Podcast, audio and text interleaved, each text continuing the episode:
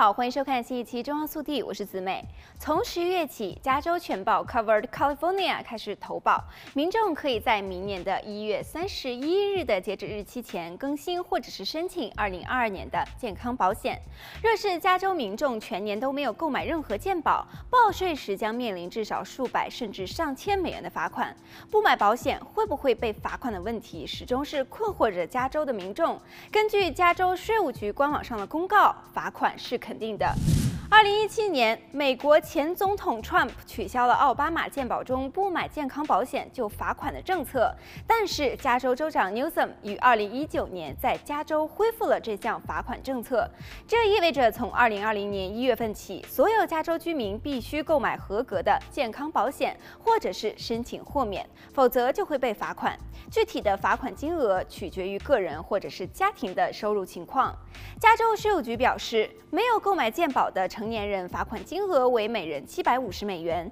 未满十八岁者每人三百七十五美元，或从家庭年总收入超过缴税门槛的部分罚百分之二点五。两种计算方法中，金额较高者为最终的罚款金额。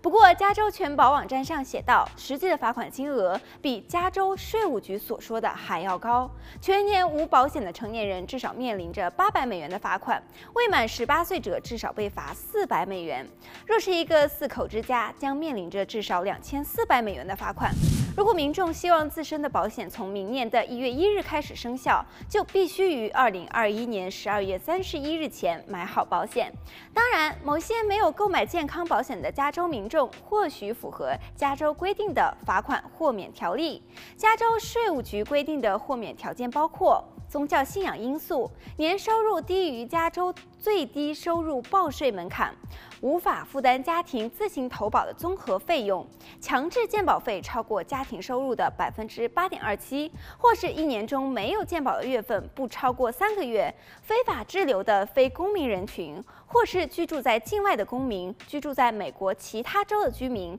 在监狱服刑者，以及已经申请破产、流落街头、遭遇自然灾害等民众。